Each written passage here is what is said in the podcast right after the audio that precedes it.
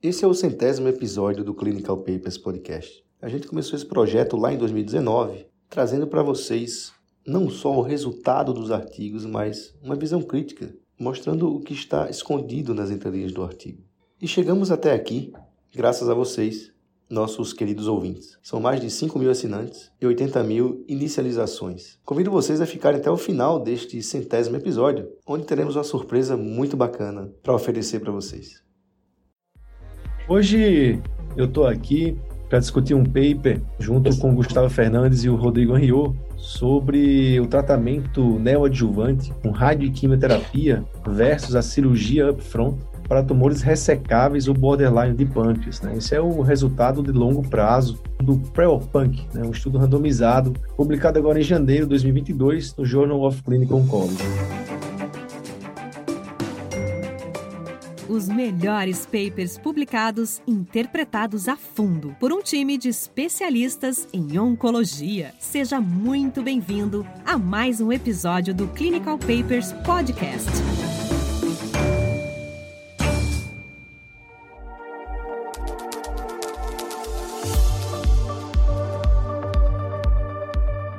E aí, Gustavo, Rodrigo, cara, muito bom estar aqui novamente, né? A gente deu uma pausa aí desde o ano passado, finalzinho do ano passado, para esse ano a gente voltar aqui com a quarta temporada do Clinical Papers Podcast. Esse ano promete, a gente vai tentar entregar para vocês aí um grande número de estudos, a gente chamou mais de 10 pessoas para cobrir algumas áreas. E a gente vai continuar aqui falando sobre tumores gastrointestinais e hoje um estudo muito bacana eu acho que vale uma discussão muito legal sobre essa utilização né, de radioterapia, que é tão questionável é, em tumores de pâncreas. Né? Estou aqui com o Rodrigo Gustavo, queria ouvir na introdução, né, lembrar que a introdução nos leva a uma pergunta, né, Rodrigo? Qual é a pergunta que esse estudo, ou o resultado a longo prazo desse estudo tentou responder? Né? Primeiro, ótimo estar sempre com vocês aqui. Né? Esse estudo é assim, uh, ele foi focado para tumor de pâncreas que era inicialmente ressecável ou marginalmente ressecável, né? o borderline resectable. E a gente sabe que essa, esse estadiamento que é feito pré-operatório, eventualmente ele tem algumas falhas. E nem todos os pacientes que se submetiam a uma, a uma cirurgia conseguiam seguir com o tratamento é, oncológico padrão, né, que é a quimioterapia adjuvante. Então, foi feita uma proposta, uma pergunta de baseada até em estudos retrospectivos ou algumas meta-análises de que talvez a adição de radioterapia à quimioterapia no cenário neoadjuvante poderia possibilitar uh, ou uma melhoria na taxa de ressecabilidade, ou uma melhor taxa de margem negativa, ou eventualmente até um ganho sobre a vida global. E eles já foram nesse estudo com um objetivo high level, que é o endpoint primário desse estudo foi montado para ser diferença de sobrevida global naquele grupo do intention to treat, quer dizer, pega todo mundo, não, sem permitir o crossover, né, sem analisar pós-crossover. Esse estudo foi publicado dois anos antes, 2020, na própria JCO, e o resultado para o endpoint primário foi negativo no intention to treat.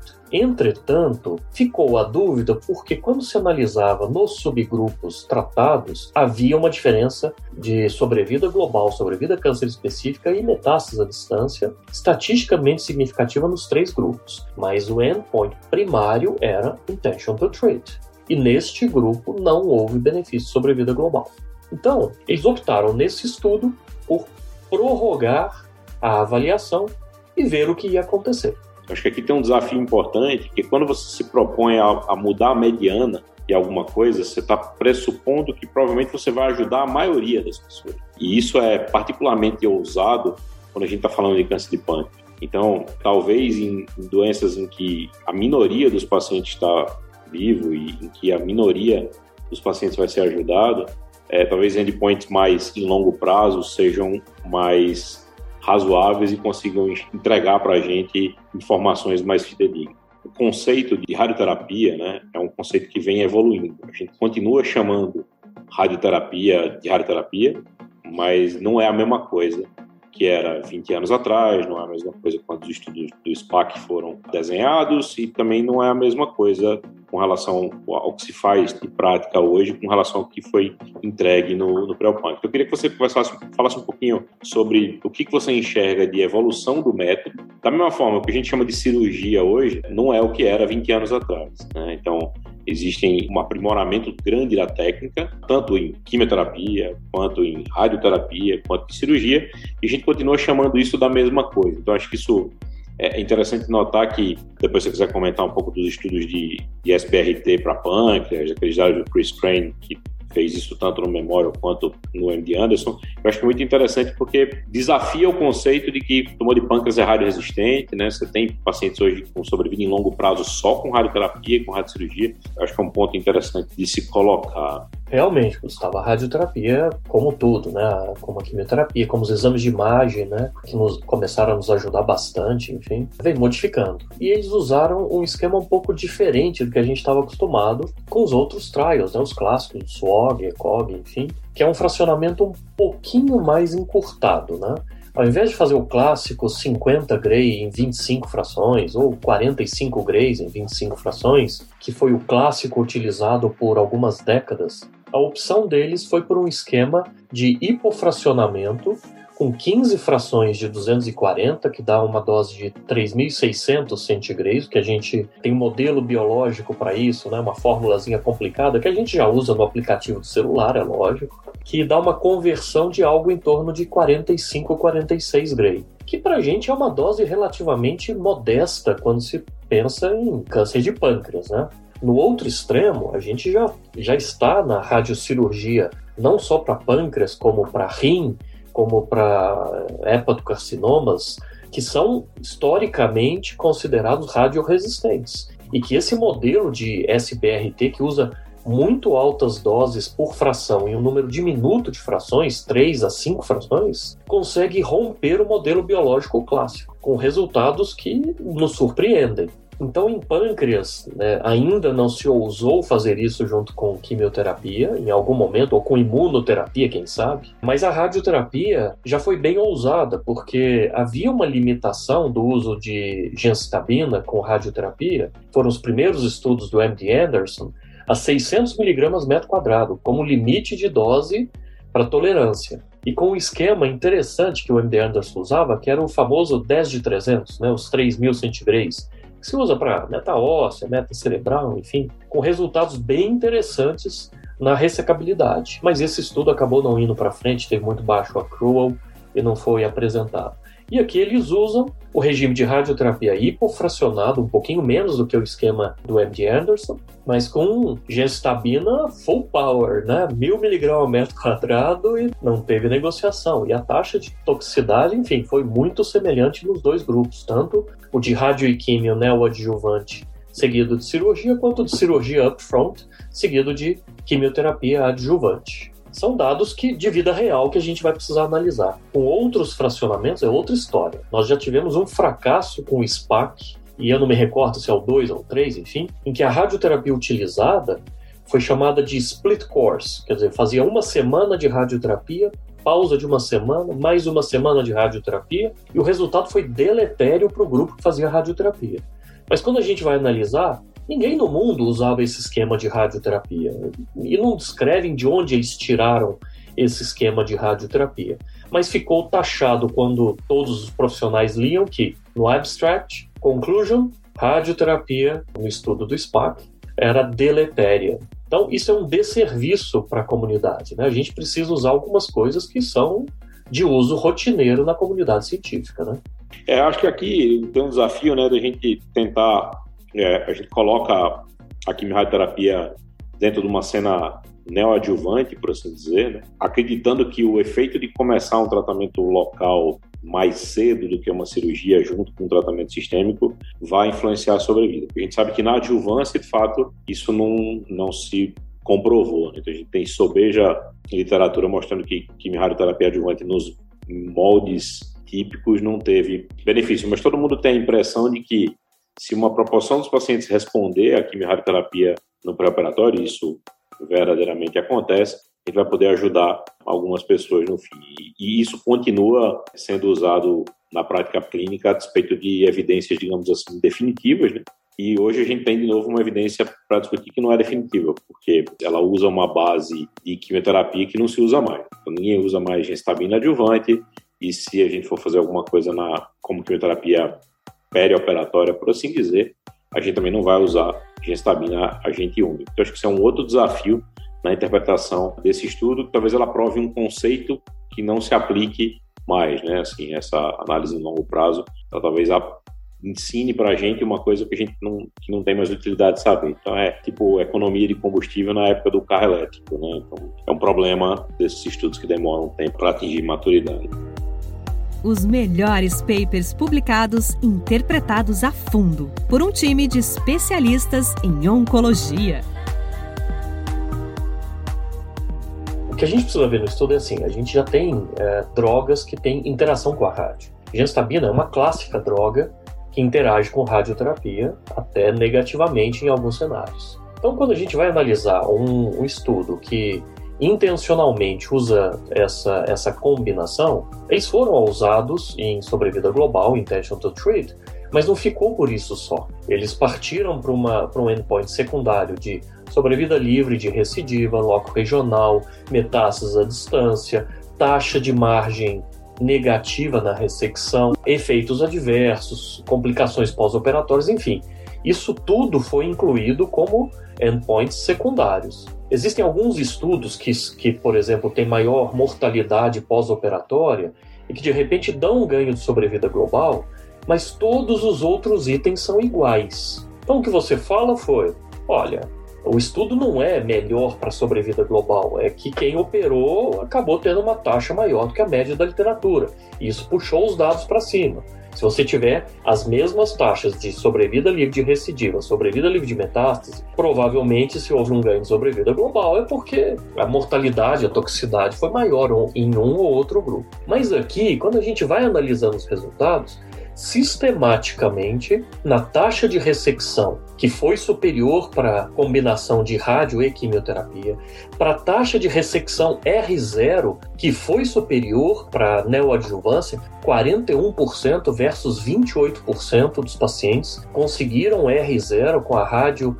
e quimio neoadjuvante em relação à cirurgia upfront equímio, e isso estatisticamente significativo, e nos outros índices, quando a gente vai olhar também. Não é um benefício que foi isolado, alguma coisa aconteceu. Então a gente tem que ver se isso não é um bias de seleção, que eventualmente nem todo paciente que faz a cirurgia consegue fazer todo o ciclo previsto de quimioterapia. E isso eles mostraram no estudo. Ao passo que, se você inicia com quimio e radioterapia, tem muito mais chance de seguir com a máxima dose possível de quimioterapia. Então, esse estudo também levantou a questão: será que a quantidade final de quimioterapia empregada na neoadjuvância, que foi maior em relação à adjuvância, também não pode ter explicado esse cenário? Ou será que a toxicidade é, cirúrgica ou a contraindicação cirúrgica também não pode ter selecionado melhor esses pacientes? Né? Então, é um estudo que tem na sua estruturação alguns bias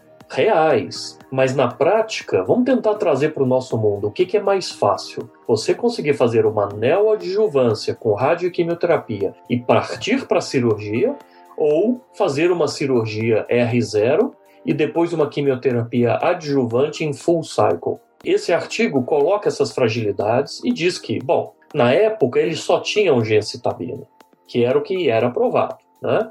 Então, para este tipo de droga que existia, esta abordagem a mais longo prazo trouxe um ganho de sobrevida global que, em curto prazo, em três anos, não havia mostrado. E quando a gente vai olhar as curvas, elas começam a abrir para a sobrevida global, por exemplo, entre 22, 24 meses e vão abrindo e vão se distanciando, a ponto de chegar a 60 meses com uma taxa considerável de diferença, tanto que foi estatisticamente significativo entre as duas. Mas é para esse estudo para esta droga, para este tipo de seleção, que eventualmente cai no nosso colo.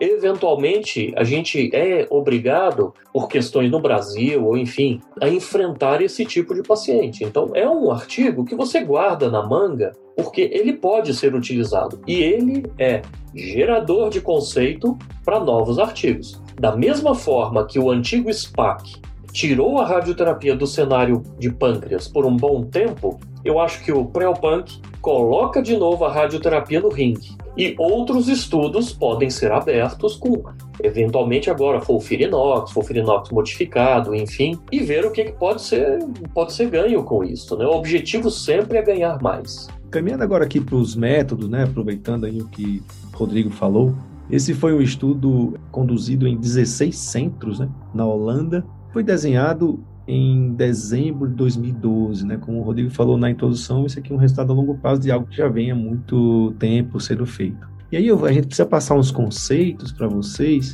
que é exatamente esse conceito de borderline. Vale muito a pena a gente sempre relembrar esse conceito.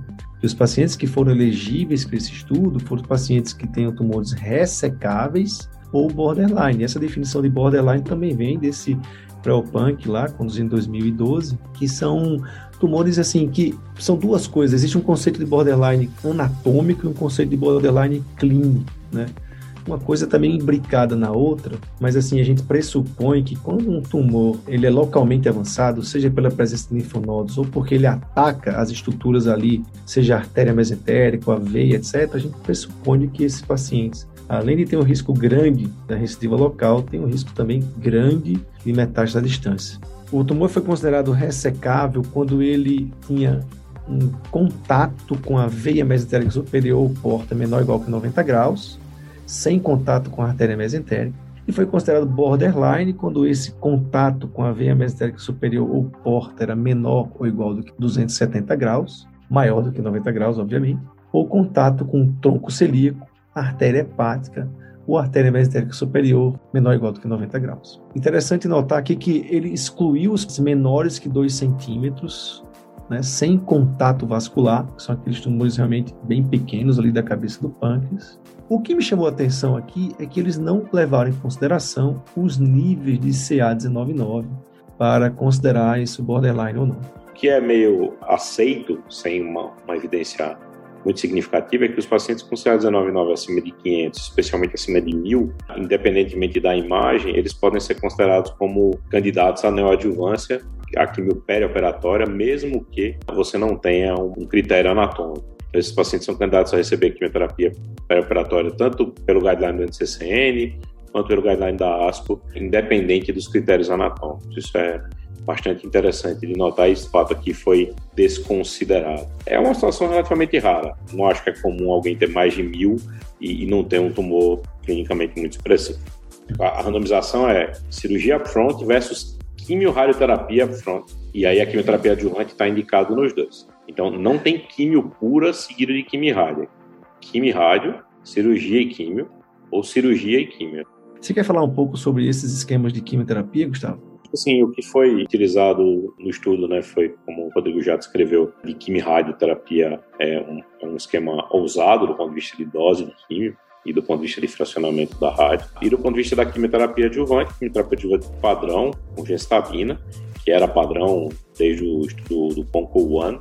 Chama atenção né, que no Conco One, era quimioterapia adjuvante para pacientes operados, 10% dos pacientes que fizeram placebo estavam vivos no longo prazo e 20% dos que fizeram gestabina. Então é um NT de 1 para 10, mais ou menos. Elevava então essa sobrevida em longo prazo de 1 para 2 a cada 10 doentes vivos com cirurgia versus cirurgia mais química. E quando você olha o dado de longo prazo, a gente não falou ainda do resultado do estudo, mas parece que no grupo que faz quimioterapia, incluindo esses pacientes localmente avançados, você tem um resultado muito parecido com aqueles pacientes que eram considerados ressecáveis upfront. Então, talvez a quimio se puder dizer alguma coisa, ela corrija um pouco é, isso em direção aos dados dos pacientes ressecáveis é, upfront. É um esquema hoje não utilizável, né? Ninguém usa mais gestabina adjuvante, salvo para pacientes com performance ruim, né? performance 2, paciente mais idoso, ou quando você está em um ambiente em que fulfirinox não é disponível, que é, infelizmente, relativamente comum no sistema único de saúde uh, brasileiro pela falta de difusor, de bomba, ou seja, de estrutura para administrar fulfirinox. Então, acho que é um esquema de químio útil, traz ganho de sobrevida, mas que é obsoleto com relação às, às alternativas atuais.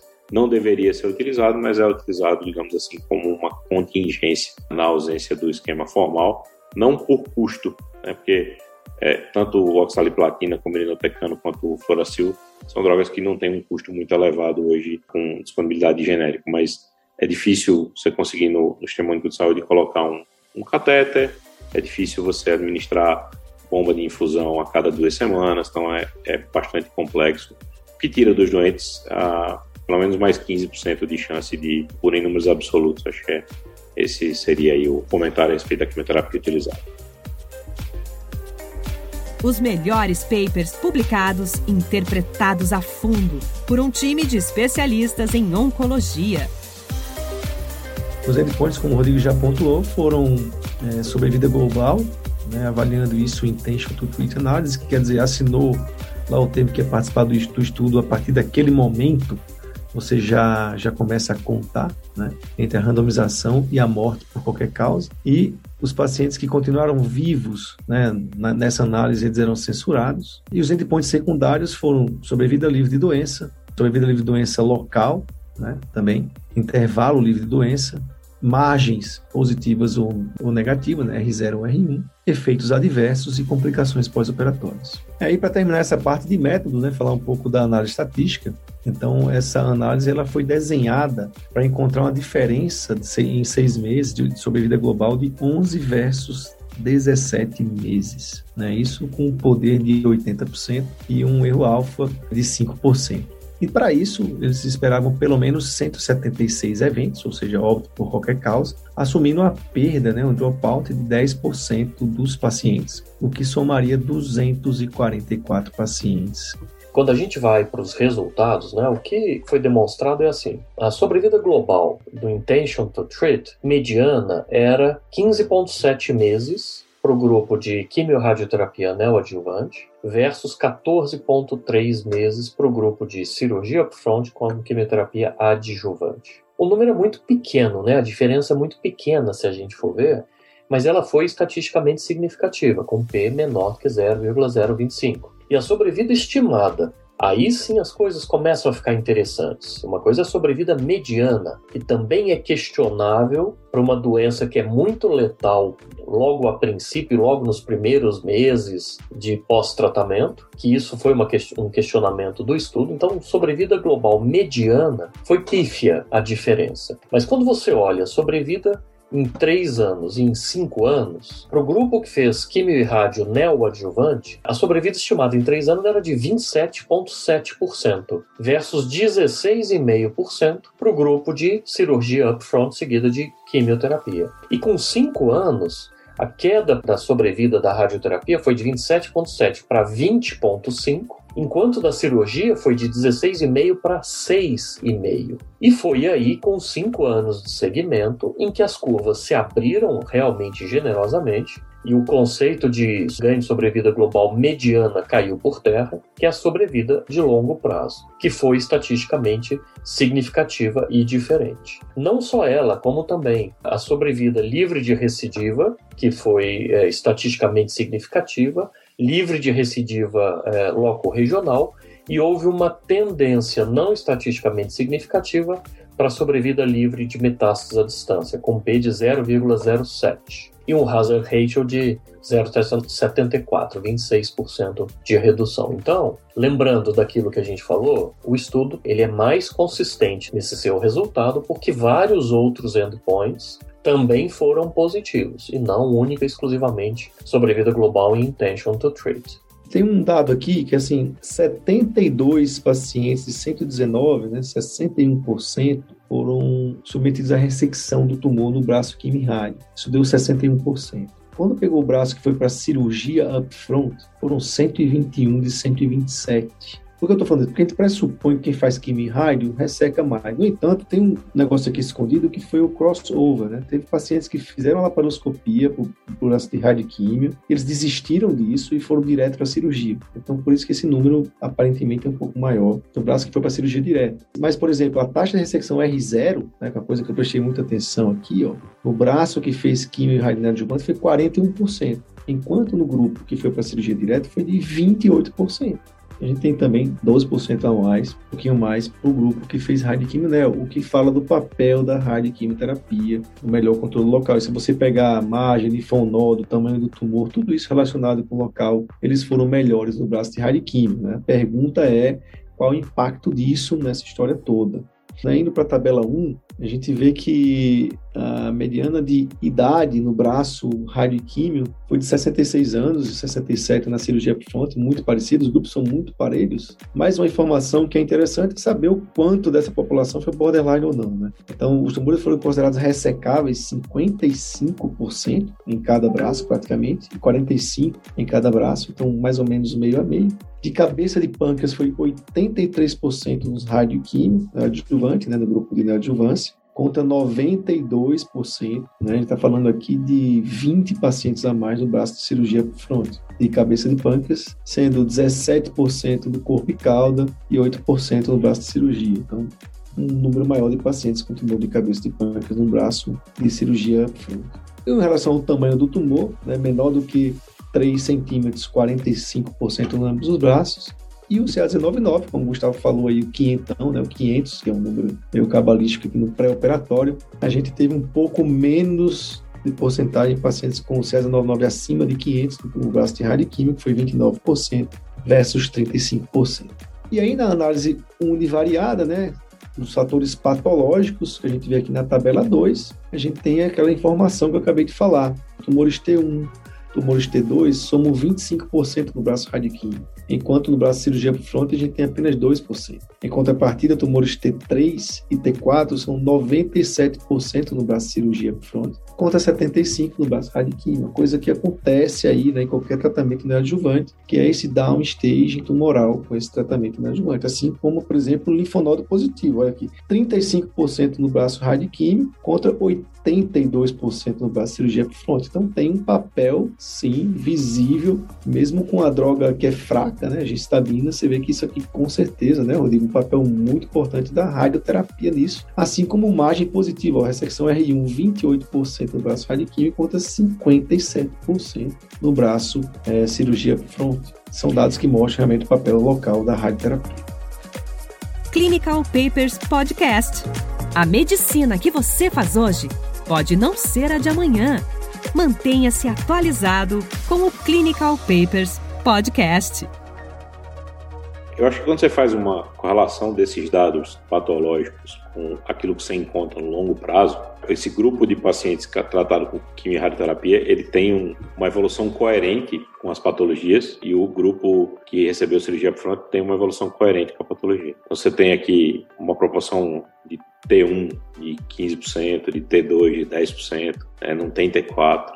Você tem dois terços dos pacientes que fizeram quimio neoadjuvante linfonodo negativo. Esse combo de pacientes dá para você uma expectativa de ter 20% dos doentes vivos em longo prazo com uma adjuvância de gemcitabina. Já quando você olha os dados dos pacientes que fizeram cirurgia upfront, né, 82% de positividade de linfonodo, né, então esses doentes, virtualmente todos os doentes que têm linfonodo comprometido em pâncreas vão recorrer. E da mesma forma, quer dizer, não tem praticamente T1 e T2 é, nessa amostra, todo mundo começa de T3. Então também uma quantidade imensa dos pacientes que são T3 mesmo N0, né, mas o, o, mais comum aqui era o T3N1, virtualmente todos esses doentes vão, vão recorrer. É, essa diferença na patologia encontrada como produto da terapia neoadjuvante, ela explica, na minha opinião, ela permite a gente prever as coisas que vão acontecer no longo prazo. Mais uma vez, e a gente já, já discutiu isso, mas eu vou repetir, eu acho que o, o erro aqui está na ousadia de achar que a gente vai influenciar a mediana, quando a gente, na verdade, melhora alguns pacientes. Então, aqui você tem talvez um downstage, se a gente fosse colocar aqui o T pelo T, 20% dos pacientes foram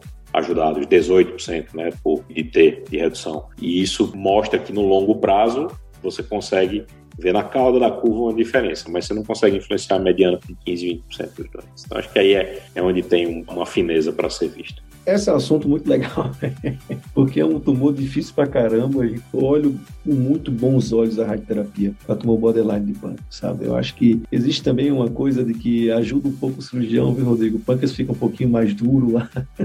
eu gosto pra caramba. É lógico que com as técnicas mais modernas, isso vai cada vez melhorar. Eu acho que aqui tem que andar de mão dada. Agora, esse conceito ainda está difícil de ser entregue. Ainda mais que assim, o grande problema desse estudo assim, foi feito com genstabina, você vai ter que refazer tudo isso com folfirinox, você vai ter que refazer tudo isso e você termina jogando a radioterapia para essas situações em que você não consegue, né, fazendo folfirinox, não consegue fazer a cirurgia ainda, né? Então aqui você termina fazendo. Tem aqui o episódio 12 aqui do podcast, discute um estudo muito interessante, um fase 2 que usou losartan com radioterapia por próton, estudo do NIH, foi do NCI. E assim, aquele estudo tinha tumores irressecáveis, tem uma taxa de conversão, se eu não me engano, de 26%. Então a radioterapia tem sim. Agora, será que trazer isso para ressecabilidade, para impacto disso a longo prazo, drogas novas, né? a coisa está sempre em movimento. Né? E é muito bom, Gustavo, poder concordar e discordar né, no episódio desse, porque são coisas que a gente tem que levar para a reunião multidisciplinar, tem que ouvir todo mundo, tem que ver caso a caso, tem que estar tá sempre antenado, sempre atualizado, vendo essas evoluções que está sendo jogado é, na, na literatura, na sua experiência clínica. Isso é uma coisa que tem que ser compartilhada, não pode ser assim.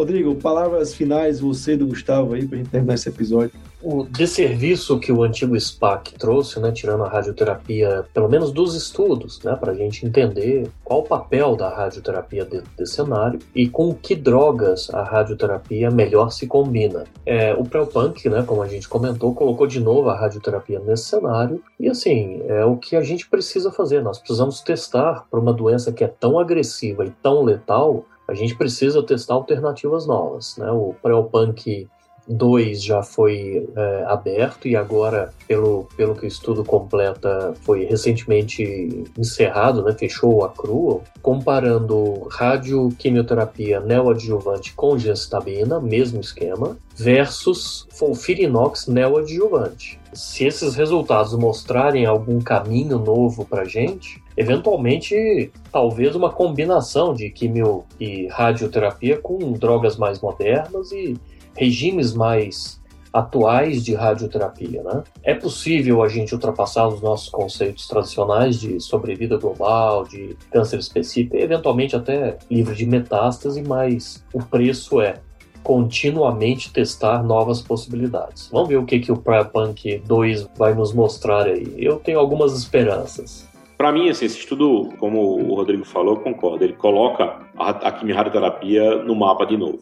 Então, nesse cenário dos pacientes, especialmente nos pacientes borderline é, ressecáveis, as curvas é justamente quem puxa o resultado para cima. Então, a quimioterapia pode produzir downstage nesses pacientes e permitir uma cirurgia curativa. Acho que esse estudo dá para a gente essa informação, embora esse não seja o endpoint primário. Na prática, hoje, né, o que, que a gente faz? A gente foi desiludido né, pelo SWOG 1505, né, que comparou Genab com Folfirinox perioperatório em pacientes que podiam ser ressecados. Todo mundo achava que dar químio antes ia ser maravilhoso. Todo mundo também achava que dar Folfirinox ia ser melhor. E nem uma coisa nem outra. Nem o, o endpoint pré-especificado foi atingido por nenhum dos dois braços, um estudo de fase 2 randomizado, nem o Folfirinox foi melhor do que a gestabina na paclitaxel. Então a gente tomou uma passada bonita do, dos tumores de pâncreas, mostrando que aparentemente sempre que você puder operar um paciente, esse paciente deve ser operado. Então, quimioterapia perioperatória deve ser reservada para os pacientes que não são ressecáveis. E a radioterapia pode entrar nesse momento, na minha opinião, se a quimio não conseguir atingir o benefício de entregar o paciente para a cirurgia. Esse é o lugar onde a quimio-rádio está validado. Então, você fez a sua abordagem perioperatória, seja com gestabina na paclitaxel, seja com folfirinox, você claramente tem um tumor não ressecável. Ainda, você pode partir para a quimio-rádio como uma maneira de tentar empurrar esse paciente para uma cirurgia. Que legal que você chegou até aqui. Esse episódio é realmente é um episódio muito polêmico. Acho que dava para gente ficar conversando um monte sobre essa discussão aí tão interessante. Mas, como eu combinei, esse é o momento da surpresa. Né? Então são duas surpresas. A primeira é que se você chegou até aqui e escutou todo o episódio, vai lá no Instagram do Clinical Papers, marca dois amigos e manda um direct pra gente. Faz um pequeno comentário sobre esse episódio. Aí a gente vai mandar para você diretamente na sua casa um kit super legal do Clinical Papers. Lembrando que esse kit exclusivo do Clinical Papers vai valer para os cinco primeiros ouvintes que entrarem em contato com a gente. E também, como vocês sabem, a gente está expandindo né, para outras áreas, inclusive não oncológicas. Eu queria muito saber da indicação de vocês. Poxa, eu tenho aquele amigo, cara é infectologista, ou aquela menina que ela é fenomenal em pneumologia, estuda muito, lê muito paper. De repente, quem sabe, por que não ela não vir aqui trabalhar com a gente e que a gente consiga levar esse projeto para muito mais profissionais de saúde por todo o Brasil. Então, são essas as surpresas. Vai lá, vai no direct, contacta a gente. Ganha o nosso kit e indica os amigos. Um grande abraço e até o próximo episódio.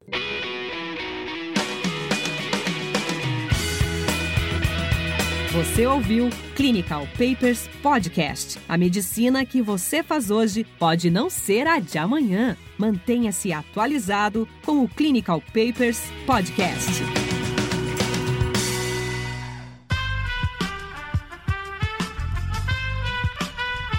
Esse podcast foi editado por Aerolitos Edição Inteligente.